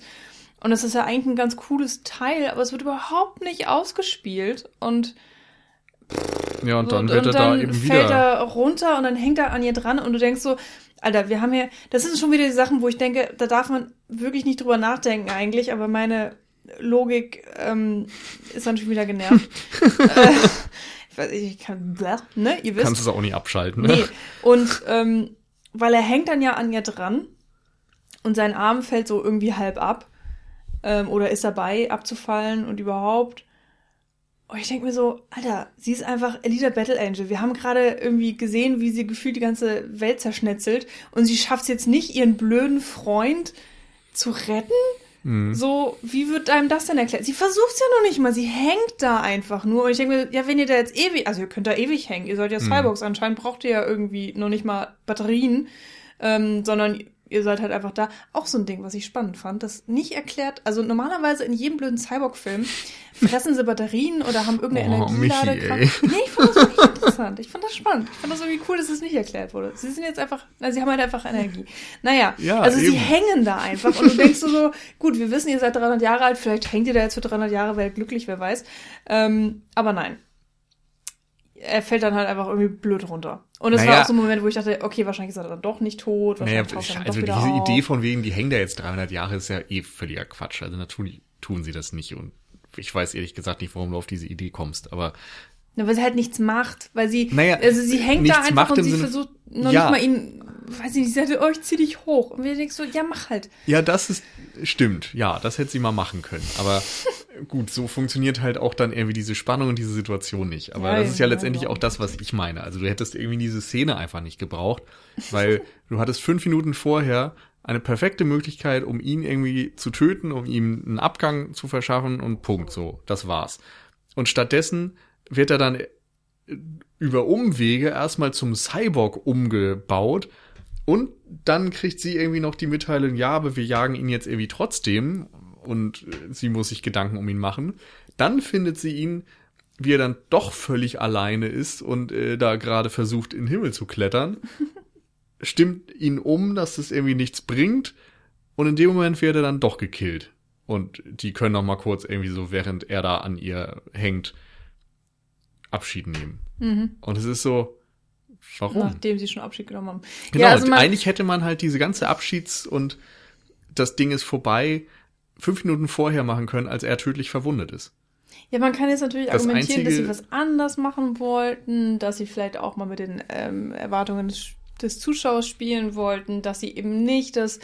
Ähm, Aber es funktioniert halt nicht, weil es keinerlei Motivation hat in, in diesem narrativen Sinn. Das Einzige, was ich mir vorstellen könnte, ist, dass es noch eine Bewandtnis hat, dass er jetzt als quasi Cyborg runterfällt, dass er halt am Ende dann doch nicht Ja, tot ist, genau. auch, sondern man sich das als Zuschauer nur denkt. Ja, das das ist das mir auch. Einzige, wie das Narrativ irgendwie Naja. Sinn machen könnte, weil wie gesagt, es passiert ja in der Zwischenzeit nichts. Es passiert Ja, nichts zwischen dem Moment, wo er fast tot ist und dem Moment, wo er dann runterfällt. Aber es gibt halt seinem Tod mehr Bedeutung, Nein. wenn er auf dem Weg. Doch, lass mich ausreden. Also, oder nicht mehr Bedeutung, aber na, ähm, für Lita wird es dadurch viel, viel wichtiger, nach scheiß Salem zu kommen. Also ihre persönliche Vendetta wird halt noch größer, weil sie das natürlich dann eins zu eins verbindet mit dem Aufstieg von ihm da hoch. Also er sagt ja, ich will da hoch, bla bla bla unbedingt. Ähm, und so ist es mein größter Wunsch und bla bla bla. Und dann, sie macht ja auch Motorball eigentlich nur für ihn. Also das sagt sie ja, als sie anfängt in dieser, in dieser, in diesem allerersten Rennen, was sie dann da macht. Ähm, und so endet ja dann auch der Film, dass sie zum Champion sich äh, hochackert. Und das macht sie ja auch nur für ihn. Hm. Und ähm, es ist halt die Frage, wenn, wenn er da in dieser Kirche gestorben wäre, ob sie das dann tatsächlich auch so gemacht hätte. Wahrscheinlich wäre sie einfach nur äh, wie bescheuert auf die Hunter Warrior hier auf der Erde gegangen, losgegangen oder so. Oder ja. ja. Ich weiß, ich sehe es am Ende halt gar nicht mehr so, dass sie es nur für ihn macht. Also sie sagt zwar irgendwie, glaube ich, in ein, zwei Szenen sowas in der Richtung, aber Da ist ja auch wieder dieses Problem, warum macht sie denn dieses scheiß Motorball, um nach Salem zu kommen? Das ist wirklich die größte Bullshit-Argumentation. ja, aber es ist alles wieder Logik. So, du, du hast jetzt schon zum fünften Mal den Film für Logik kritisiert. Es ist halt, Ja, sie war ja schon halt auf an. halben Weg. Ja, nee, weiß ich nicht. So, es geht ja nicht darum, glaub, nur da hinzukommen, rein körperlich hinzukommen, sondern es geht dann auch irgendwie darum, die, die Legitimation zu kriegen. So, in dem Moment, wo du dir das erkaufst, tötet dich ja keiner, wenn du nach Salem gehst. Das ist ja eine völlig andere Situation, als da einfach Ja, hochzuklettern aber und von allen doch- gekillt zu werden. Aber wir haben doch auch gezeigt bekommen, dass ja eigentlich gar keiner nach Salem hochgeht, sondern dass nur Ja, Einzelteile natürlich, verhökert aber in dem, in dem Moment wissen die das doch noch gar nicht. Doch, oder? Elita weiß das doch. Die hat das von Ja, wann? Jennifer wo wo bist du jetzt? In welchem Punkt des Zeitschreits bist du jetzt gerade? ganz am Ende. Ja, okay, aber da, wie gesagt, tut sie das aus meiner Sicht nicht mehr für ihn. Da geht's dann, also es ist die letzte Szene des Films, meinst du, oder? Ja, Oder und da weiß sie schon, dass sie Ja, aber da steht sie doch eigentlich nur noch. nicht nach Salem kommt. Ja, aber du behauptest, dass sie das immer noch nur für ihn tut, um Champion zu werden für ihn. Das tut sie doch auch Um nicht, weil er Salem zu schon tot ist. Oder bist du jetzt doch weiter vorne im Film? Nee. Nee, ich bin schon da am Ende. ja. Da steht sie doch einfach nur am Stadion und Ja. Reckt ihr Schwert in die Luft und so weiter. Das ist doch eher so eine, so eine Revolutionsszene, so eine, so eine, so, ja. so ein Battle Cry halt. Champion werden, um dann nach Salem zu kommen, um sich dann an Nova auch zu rächen und so weiter. Ja, aber dieses Motorball-Ding, das macht sie ja auch nur für ihn. Also, oder mit für Nein. ihn. Und weil es einer der Wege ist, da hochzukommen. Angeblich, aber das ja, macht ja auch wieder keinen vorher Sinn. am Anfang, als sie noch nicht weiß, dass es nicht funktioniert, macht sie es für ihn, ja. Aber am Ende, wie gesagt, da geht es für mich nur noch um Aufwiegelung und um ähm, diese Legitimation vielleicht auch in den Köpfen der Menschen zu haben. So, sie ist der Champion, sie ist der Star der Massen. Jetzt kann sie den Kampf gegen die, die Oberen aufnehmen und äh, weiß irgendwie die Bevölkerung hinter sich versammelt. So sehe ich das. Das hat für mich nichts mehr damit zu tun, dass Hugo gesagt hat, hey, ich find's cool, wenn du mal Motorball-Champion wirst. Aber du siehst es doch schon auch als Weg, dass sie einfach da hochkommen will. Oder nicht? nee. Nee. Ach so, okay. Weil, wie gesagt, sie hat ja gesehen, das funktioniert nicht. Dass man da nur an einzelnen Teilen hochkommt. Ja, einer der Gründe, warum ich einfach auch tierisch genervt bin, dass wir jetzt wahrscheinlich, also im schlimmsten Fall den zweiten Teil gar nicht bekommen, nie wissen, wie das alles gedacht wäre. Ich meine, man kann jetzt einfach sagen, ja, Ja, das sind die keine Bücher. Mein Punkt ist jedenfalls, dass ich habe diesen Film irgendwie gesehen und Spaß daran gehabt und ich äh, verstehe irgendwie, dass da nicht alles ausgereift ist, aber ich denke halt während des Schauens auch echt nicht über jede Kleinigkeit nach und auch danach nicht. Also weiß ich nicht, das ist für mich kein kein Gamebreaker, das ist nichts, was auf einmal diese Illusion kaputt macht oder so. Da sind vielleicht kleinere Ungereimheiten und was mich halt echt ein bisschen nervt, ist diese ganze Todesszenerie mit Hugo und so weiter, weil ich da nicht den Sinn erkenne, warum man ihn nicht hat vorher sterben lassen oder ihm dann meinetwegen nicht vorher tödlich verwundet, sondern ihn dann bei dem Weg nach oben sterben lässt. Das macht für mich einfach narrativ keinen Sinn. Das ist, weil es keine Bedeutung bekommt. Der Rest ist vielleicht inhaltlich, wenn man mit der Logik rangeht oder so, nicht immer ganz äh, passend, aber es hat zumindest eine Funktion innerhalb der Story. So. Und da kann ich dann mitgehen. Ja, für mich ist es halt einfach nicht irgendwie deutlich genug oder jetzt fügt sich für mich halt nicht harmonisch zusammen. Und in dem Moment bin ich dann halt genervt. Also ich will jetzt auch nicht sagen, dass es ein Gamebreaker ist, wie du meintest oder so, sondern ich, ich mache ja den Film auch nicht willentlich kaputt. Ich sitze ja nicht da und sage, ich will dich jetzt scheiße finden. Ich finde jetzt alles, was ich an dir rummäkeln kann, sondern es sind tatsächlich auch Sachen gewesen, die mir beim Schauen schon aufgefallen sind. Ähm, und wo ich dann schon denke, so, hm, hab, fehlt mir jetzt gerade was? Habe ich was falsch verstanden? Oder wie muss ich das jetzt wahrnehmen und so weiter? Und wenn ich halt nicht drauf komme, dann, dann denke ich mir so, okay, dann passt das für mich jetzt irgendwo gerade nicht. Und dann sind da, ja, nervt es mich schon. Und dann sehe ich das auch als Kritik irgendwie an diesem Film. Und generell bleibt bei mir auch so dieser gemeine Nachgeschmack, dass ich den zweiten Film brauche, um den ersten zu komplettieren. Mhm. Und das finde ich auch irgendwie blöd, muss ich echt sagen. Liegt vielleicht auch so ein bisschen daran, wie gesagt, wir haben die Bücher alle nicht gelesen, aber dass man eine Manga-Serie, weil es sind ja auch einige Bücher, natürlich nicht eins zu eins in Film ähm, übernehmen kann Ja. und natürlich ist auch viel schwieriger ist, einen vernünftigen Cut zu machen. Und man will ja dann auch immer im ersten Teil schon Sachen teasen für den zweiten Teil, damit man auch unbedingt den zweiten Teil sieht. Ist ja irgendwie auch alles verständlich. Ähm, aber hier war es echt schon so ein bisschen, dass man das Gefühl hatte, so ein Drittel fehlt oder die Hälfte fehlt oder ja, Mhm.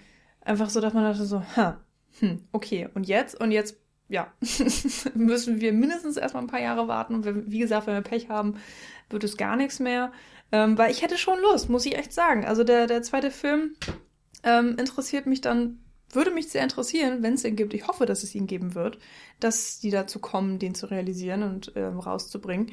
Ähm, weil auf eine Art hatte ich auch Spaß und auf eine Art ist das eben auch äh, eine ganz eigene Welt, die da gezeigt wird. Und ich fand's einfach toll, wie sie Elita kreiert haben. Und ähm, bin Was schon mir- gespannt, wie es halt weitergeführt wird Ja. einfach. Also stimmt, für mich war da dann auch ein bisschen sehr abrupt zu Ende und nicht so ganz rund. Ähm, aber ich fand halt äh, sehr viele andere, äh, an- andere Dinge an diesem Film sehr unterhaltsam und die haben mich irgendwie dann doch mitgerissen. Ich finde, er hätte gerne ein bisschen mehr Tiefgang vertragen können. Ja. Aber was wir echt noch viel zu wenig angesprochen haben, sind diese ganzen Kampfszenen. Ja. Ähm, denn letztendlich, warum geht man in IMAX-Film in 3D?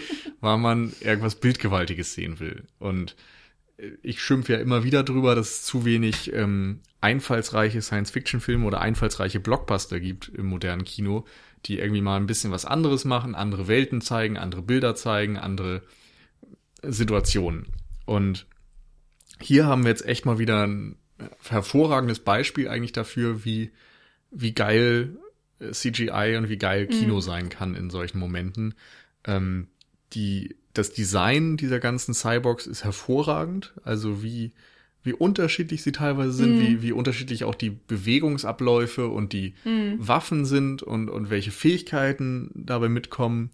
Und eben auch diese Situation, dass dann, nachdem irgendwie jemand äh, quasi zerschnetzelt wurde, wiederkommt in einer anderen Form als Upgrade oder wie auch immer und dann andere Fähigkeiten hat oder größer ist oder noch beeindruckender aussieht. Und ähm, das war optisch erstmal für sich genommen schon echt besonders und, und hat mir Spaß gemacht. Und die Kämpfe sind hervorragend inszeniert. Also du hast immer den Überblick. Es ist nichts, es sieht nichts billig und künstlich aus. Es ist ähm, einfallsreich, was die Attacken angeht. Es ist oftmals sehr ähm, dunkel in diesen äh, Szenen, also ein, ein, schöner Kontrast zu der sonst sehr hellen Stadt und dann, wenn es ans Eingemachte geht, wird es halt düster und auch ziemlich brutal in vielen ähm, Einstellungen. Und ähm, ja, fand ich, fand ich super, hat mir sehr viel Spaß gemacht. Mhm. Also da mh, mm, hat mir auch wirklich sehr gefallen, wie die verschiedenen Cyborgs sich ja auch verschieden bewegen und dass man teilweise mhm. auch dieses Gespür davon hatte, wenn jemand sehr schwer ist oder wenn jemand super flink ist und ähm, ja, ja, oder der Typ, der dann cool. die Hunde dabei hat und eigentlich mhm. eher die Hunde kämpfen lässt, als dass er selbst ja. kämpft. Jeff Fahey war das. Ja, da hat man auch wirklich das Gefühl, da gibt's noch so viel zu entdecken. Genau. Ähm, das ähm, wäre natürlich auch dann die Hoffnung für den nächsten Film, dass sie dann einfach noch mehr Variationen zeigen, auch abseits von diesem Martialismus irgendwie, martialischem, mhm. weil hier haben wir natürlich auch super viel mit, mit Cyborgs zu tun, die darauf ausgelegt sind, sich gegenseitig irgendwie kaputt zu machen. Ja. Aber das muss ja gar nicht der Fall sein. Wir sehen ja auch zum Beispiel im, an der Krankenschwester, die leider unfassbar im Hintergrund verschwindet, wo man sich auch denkt, warum ist sie überhaupt da? Aber gut, an der Hand der Krankenschwester, die hat ja diesen Arm ähm, mit, mit mechanischen Teilen und der ist ja auch dafür ausgelegt, dann bei den OPs zu helfen. Und der ist dann fast wie so ein Schweizer Taschenmesser, was dann so auseinandergeht. Mhm. So geht's natürlich auch. Das ist irgendwie total ähm, interessant gemacht. Ähm, beziehungsweise es zeigt eben einfach die Variationen, die Möglichkeiten, die, die da sind natürlich. Ähm, genauso haben wir schon gesagt, Elita ist ja eigentlich komplett menschlich geformt als Cyborg. Also die, ja, hat dann, wenn man so nimmt, vielleicht am wenigsten Variation, ist am langweiligsten eigentlich fast schon, äh, so als, als Cyborg. Und ähm, ja, dann auch einfach dieser Detailreichtum, wenn es dann in den Kampf geht. Und wie du siehst, wie alles sich so einzeln bewegt, das sind auch Sachen, die mich so bei Transformers zum Beispiel immer schon fasziniert haben. Hm. Weil, muss man ja wirklich sagen, die verstehen es auch, Roboter auseinanderzunehmen, wenn man jetzt auch meckern kann über diesen ganzen ähm, über das Blitzgewitter, was dann auf der Kinoleinwand äh, aufkommt und so, in den schlimmsten Fällen jedenfalls. Aber ja, es macht irgendwie einfach Spaß, wenn Teile auseinanderfliegen. Hier natürlich auch die Besonderheit, wir haben es mit Maschinenteilen zu tun. Das heißt, ähm, im Hinterkopf hat man dann auch immer, das tut nicht weh. so, auch beim Motorball, wenn man dann sieht, wie die Leute so knallhart auseinanderfliegen, denkt man immer so, die werden das ja überleben. Ist vielleicht irgendwie nicht so geil, dass der ganze Körper da jetzt gerade zerschmettert auf dem Boden liegt, aber das sind ja nur Maschinenteile. Also der Kopf ist ja. Aber es fühlt sich schon sehr brutal an. Es fühlt an. sich wirklich, ja, also insofern. Das schon. Ich weiß nicht. Aber man kann halt mehr Spaß damit haben. Ich meine, du würdest ja nicht zusehen wollen, wie sich da Menschen auseinanderreißen. Da würdest du echt denken so, boah, was oh, seid ihr für kranke oh, Köpfe? Ich glaube, das würde ich mir auch gucken wollen. okay, ich nicht. Ähm, aber dadurch, dass es eben ja, Maschinenteile sind und dann fliegen da eben Schrauben durch die Gegend anstatt von Knochensplittern. Ich stelle mir das gerade vor wie Story of Ricky oder so. das, ich, ja, ich, nee, lassen wir das. Reden, reden wir nicht über komische ja. martialische Menschenkämpfe, Aber das ist halt die witzig. völlig überdreht also, sind. Dadurch, dass du eben diese neuen Regeln hast, so im Sinne von, okay, Cyborg, Menschen, selbst wenn sie aussehen wie Menschen, sie dürfen sich auseinandernehmen und wir dürfen Spaß dran haben und ähm, mm. es ist irgendwie noch einigermaßen harmlos. Ja, aber es fühlt sich halt nicht so PG-13-mäßig nee. an. Sondern, ist übrigens PG-13, ich habe nochmal nachgeguckt. Ja, aber ja, wie gesagt, fühlt sich nicht so ja. nicht so eine, kindgerecht an oder so, sondern genau. schon echt ein bisschen düster und fies. Ja. Und es ist nicht wie Lego auseinandernehmen. Ja. Ja, und das ist schon ist irgendwie einfach eine interessante mhm. Mischung. Ähm, ist auch und ich würde eigentlich auch widersprechen. Also für mich fühlt sich das halt nicht an wie naja, es sind ja nur Metallteile und da, da passiert nichts, sondern für mich fühlte sich das an wie, verdammt, da geht gerade ein Körper kaputt. Und natürlich weiß man im gleichen Moment, ja, das äh, ist kein menschliches Gewebe und du kannst es in dieser Welt irgendwie ersetzen und so weiter, aber, ah, weiß ich nicht, als Alita da äh, einmal unter der Kneipe im Untergrund auseinandergenommen wird von, von diesen äh, Seilkettenwerfer mhm. da Ah, das ist schon hart. Und ja, dann das liegt aber sie da und ja, das liegt daran, dass du eine Beziehung zur Figur hast. Nee, dass sie ja auch den absolut menschlichsten Körper von allem hat. Ja, auch so vielleicht, schön aber ich würde nicht sagen, dass es nur das ist. Aber egal. Nee, nicht nur, da, das spielt da alles kommen wir dann rein. wirklich wieder. Äh, Grewischka. Grewischka. meine Gerwischka, irgendwie so. Ja, der fette Tank. Ja.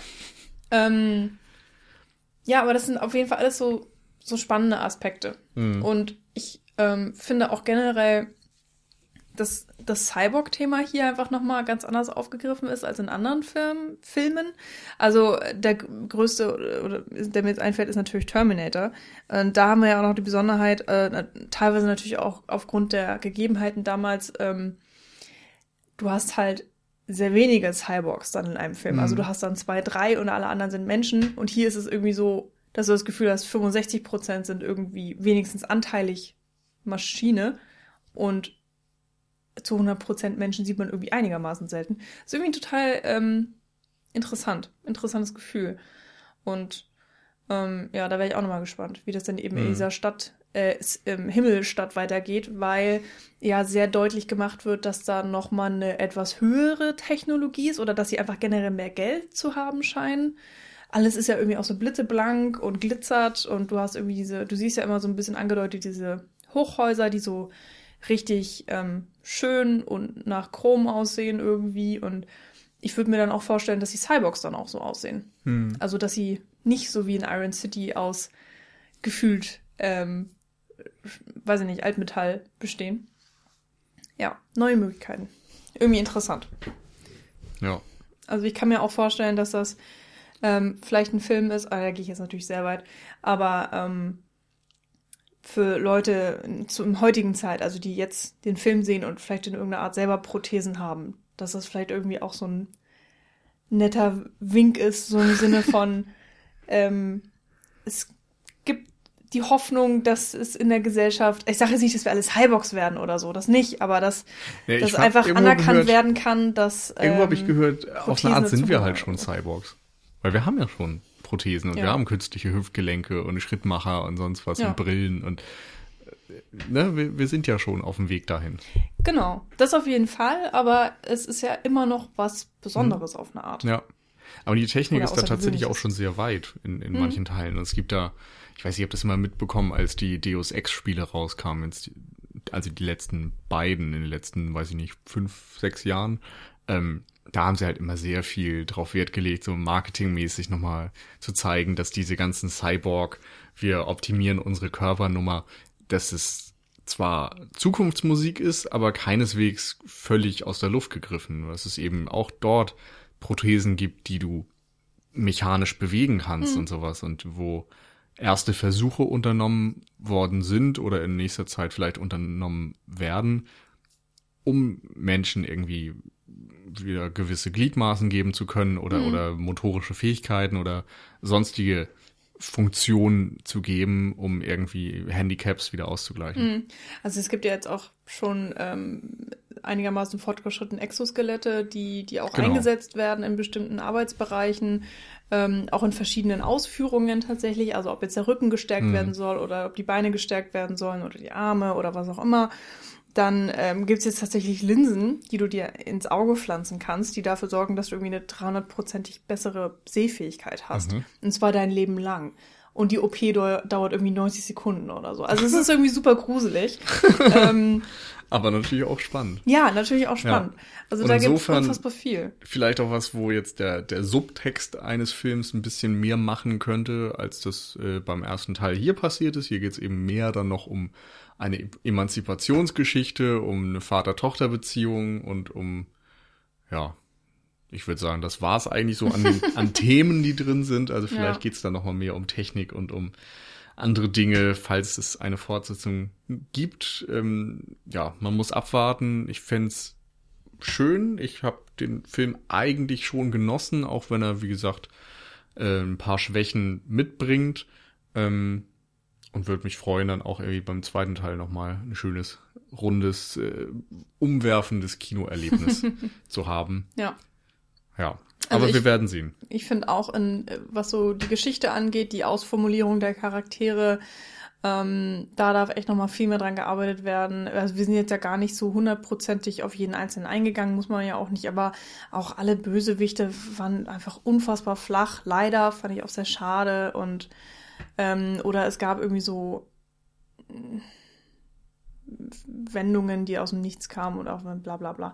Und ähm, ich habe mich halt vom Spektakel mitreißen lassen. Einfach so vom Look, vom, von den Animationen, von, von dem, ja, wie es einfach alles aussah und gemacht war und ähm, aber es war leider nicht Spektakel genug, als dass ich halt alle anderen Fehler so ignorieren kann. Einfach weil es dann doch sehr charaktergetrieben ja auch war, teilweise. Hm. Es ist ja jetzt nicht ein Gehirn aus Actionfilm, sondern der will ja schon was erzählen, der will dich auf eine Reise mitnehmen. Und so bin ich auch eigentlich in diesen Film reingegangen. Ich wollte ja diese Reise mitgehen ja. und es hat nur zum Teil funktioniert. Ähm, Finde ich persönlich halt ein bisschen schade, bin dementsprechend auch ein bisschen enttäuscht. Aber von dem Film. offen, um äh, quasi die Fehler von dem zweiten Teil ausbügeln zu ja, lassen. Ja, das auf jeden Fall. Dementsprechend hoffe ich auch wirklich, dass es einen zweiten Teil geben wird. Ähm, ich muss den dann auch nicht nochmal in IMAX sehen. Also im Kino, glaube ich, wäre der dann hm. schon wieder was, aber. Ich fand es auch immer sehr schön, wenn sich das Bild so geöffnet hat und auf einmal klar war, oh, so, ich habe auf einmal mehr Bild, so gleich kommt wieder ein bisschen Geballer. ja, das ist mir lustigerweise tatsächlich noch nicht mal aufgefallen. Also spricht dann vielleicht auch für den Film, dass ich dann mm, in den Action-Szenen oder in den, den äh, ähm, schnelleren Szenen so drinne war, so getrieben war, dass es mir, dass ich das nicht gesehen habe. Das mhm. ist dann größer, kleiner geworden. Das ist echt witzig. Und auch ähm, trotz Brille auf Brille hat es wunderbar funktioniert und ja, wirklich hervorragendes 3D. Ähm, insgesamt wirklich ein gutes Kinoerlebnis, aber ich glaube, dieses Jahr werden dann auch noch interessantere, bessere Actionfilme kommen. Ich glaube schon. Wir messen dich an dieser Aussage und ich drücke die Daumen. Und genau, dann werden wir uns in voraussichtlich zwei Wochen wieder hören und ähm, mit dem Martial Arts weitermachen. Eine, ja, ich weiß gar nicht, ob das noch ein Begriff ist. Wir hatten, glaube ich, auch mal vor ein jemand? paar Jahren. Genau. Es war so ein kurzzeitiges Ding, nachdem es den Horror Oktober gab, so, hey, was kann man denn noch so machen? Also Martial Arts im März, Martial Arts total durchdacht mal wieder. Also den Japanuary gab es jetzt immerhin schon zum zweiten Mal. Stimmt. Und ich also, glaube, bei Martial Arts war äh, die Resonanz nicht so groß, aber ich, ich habe mir dieses Wortspiel überlegt, ich möchte, dass es groß wird, also machen wir das auch und wir ja. werden über die 36 Kammern der Shaolin sprechen. Eventuell noch über einen anderen Film irgendwie im Laufe des März, das sehen wir nochmal. Ähm, genau, aber auf jeden Fall diesen Hongkong-Klassiker werden wir besprechen. Genau, da ist dann Jan auch wieder dabei, da sind wir zu dritt zu genau. hören. Und darauf könnt ihr euch dann schon mal freuen und vorbereiten.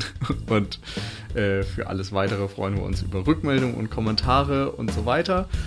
Und hören uns dann im März. Bis dahin. Tschüss.